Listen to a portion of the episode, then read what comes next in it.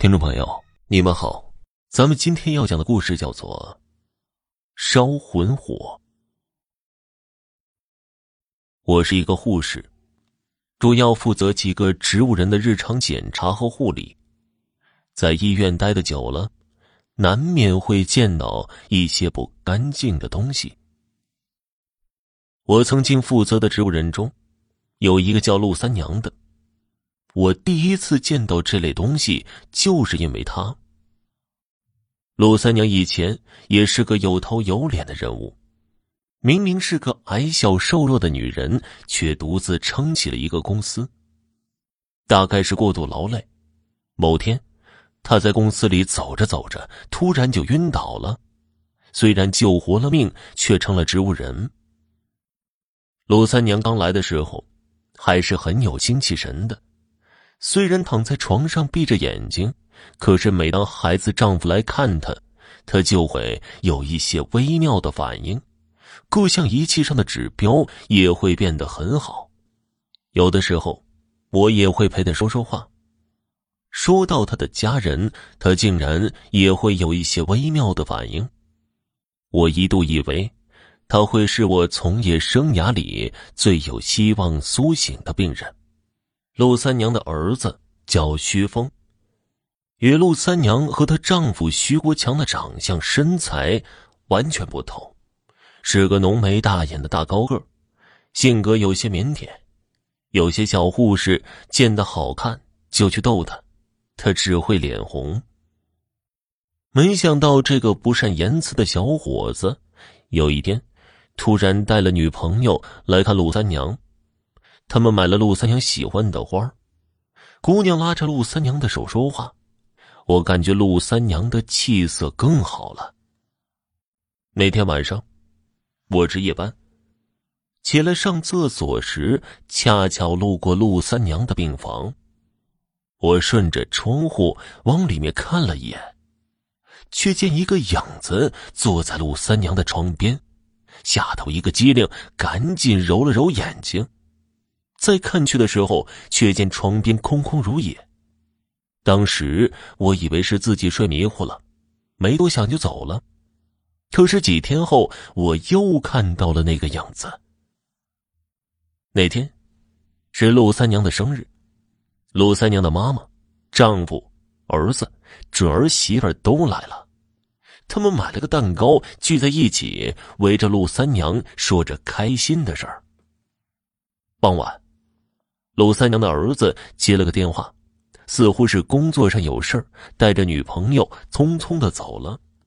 又过了一会儿，鲁三娘的丈夫徐国强也走了，只剩陆三娘的妈妈还在病房里，一边给她揉着肌肉，一边聊天。我看天已经黑了，就想劝老太太早点回去。可是刚探进头去，就看见一个半透明的影子一动不动的坐在陆三娘妈妈的对面。陆妈妈似乎看不见的影子，我却吓得叫了出来。那影子瞬间就消失不见了。陆妈妈回头看我，我一时不知怎么解释，只能尴尬的笑了笑。我当时以为是我脑子里或者视网膜上长了什么东西，导致能出现幻觉。可是检查了一圈，却什么毛病都没有。慢慢的，我发现，每当陆三娘的家里人凑到一起来看她，或者带来什么好消息，那个影子就会出现。我隐隐的觉得这个黑影就是陆三娘。我想。也许某一天，这个黑影回到了那具身体里，陆三娘就能醒来了。然而两年过去了，陆三娘还是躺在那儿，并没有苏醒。陆三娘的儿子徐峰结婚了，大概是老婆怀孕了，工作也忙，他渐渐也来的少了，每个月也就来一次，每次都是看一眼陆三娘，放下花就又匆匆的走了。陆三娘的丈夫徐国强也已经三个月没有来过了，只有陆三娘的老母亲还坚持着隔一天来一次，陪着自己的女儿。那个影子出现的越来越少了，似乎亲人的疏离也连带着抽走了陆三娘的精气神儿。有一天早上，我看到陆三娘的护工正在收拾自己的东西，我忙上去问，那护工十分生气的说自己被解雇了。可是他明明做的很好，也从来没有出过错，对待陆三娘也很上心，时常陪她聊天。这个时候，病房门被推开了，走进了一个年轻漂亮的女人。那个新护工每天都打扮的花枝招展，常常该做的事情没有做完就不见了踪影，一天待在病房里的时间还不到一个小时。我们科室的护士常常给打报告，说陆三娘的尿袋又没换，药又没加对，也不给陆三娘翻身按摩肌肉。不到一个星期。陆三娘在这种糟糕的对待下，脸色从红润变成了青灰一片，背上甚至长了痤疮。我忍无可忍的给陆三娘的儿子打了电话，希望他能把这个护工换掉，换回之前的那个。第二天，徐峰就来了，一同来的还有陆三娘的丈夫徐国强，父子俩似乎结了仇。在病床前没说两句就吵了起来。我在门外听他们吵架，才知道原来陆三娘不能生育，徐峰是他和徐国强领养的孩子。陆三娘出事后的一年里，养子徐峰渐渐的被养父联合几个高管排挤出了公司，徐峰无奈，为了自己的小家庭独自打拼。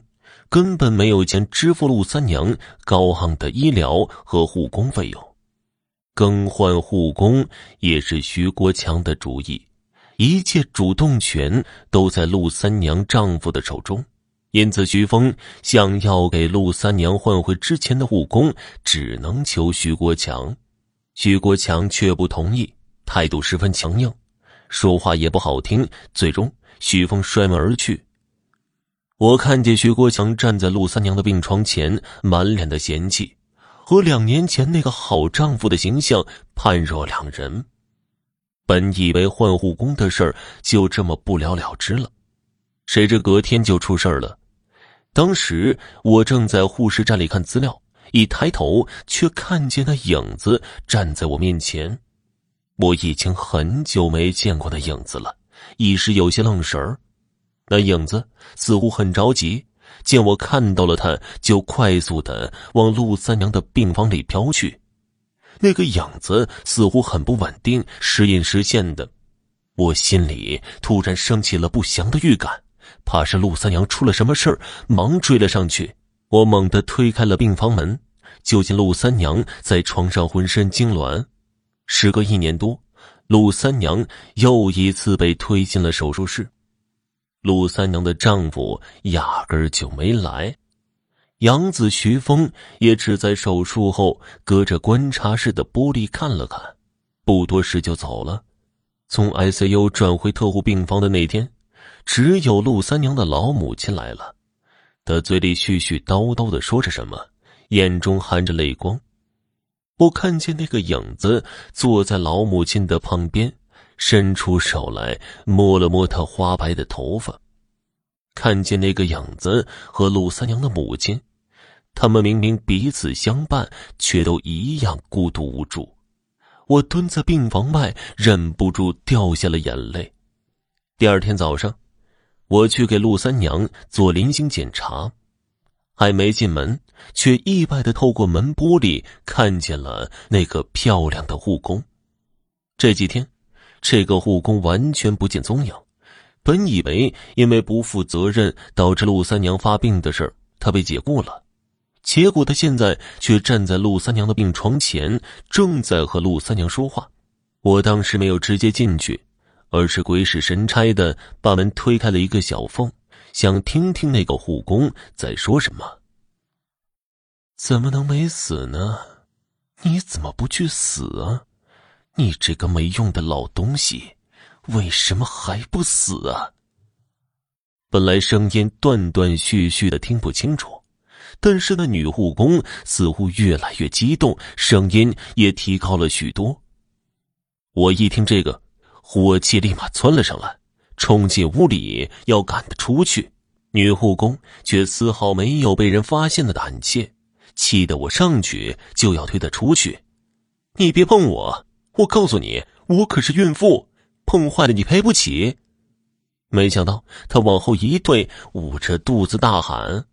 说到这儿，他突然想起什么，趾高气昂的继续说下去。上次还忘了告诉你，我怀孕了。国强高兴的不得了，他说了，只要你一死，立马就娶我。你这个不下蛋的鸡，赶快让位吧！听到这个消息，我一时愣在原地。那护工趁机指着陆三娘，就是一顿恶毒的咒骂。突然，陆三娘又开始痉挛了。我反应过来，立马给陆三娘戴上氧气面罩，按了急救铃。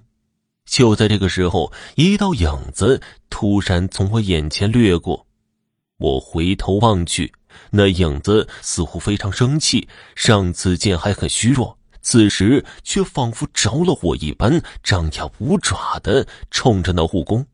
可护工似乎完全看不到，对着陆三娘抽搐的身体发出冷笑：“哼。”你快去死啊！你死了，你的东西就都是我的了。那护工看着陆三娘的身体在急救下渐渐停止了抽搐，十分不甘心，就又开口咒骂，大喊去死。就在我要赶他出去的时候，那个影子突然飘向了那个护工，快速的和他重合在一起，只有青色的火焰围着护工燃烧着。此时，其他的医护人员也赶来了，我也顾不上别的，连忙协助医生抢救。结果下一秒，那个护工就惨叫着摔倒在地，他趴在地上，捂着肚子呻吟着。那只有我能看见的青色火焰越来越旺盛，而那护工的身下已经见了血了，一瞬间血已流了一地，随后人也失去了意识。护工失去意识后，那火焰似乎也要熄灭了，越来越小。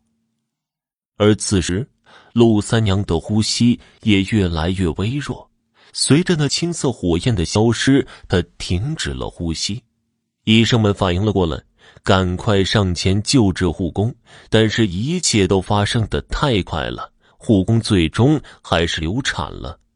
而陆三娘因突然痉挛引起的器官衰竭而死。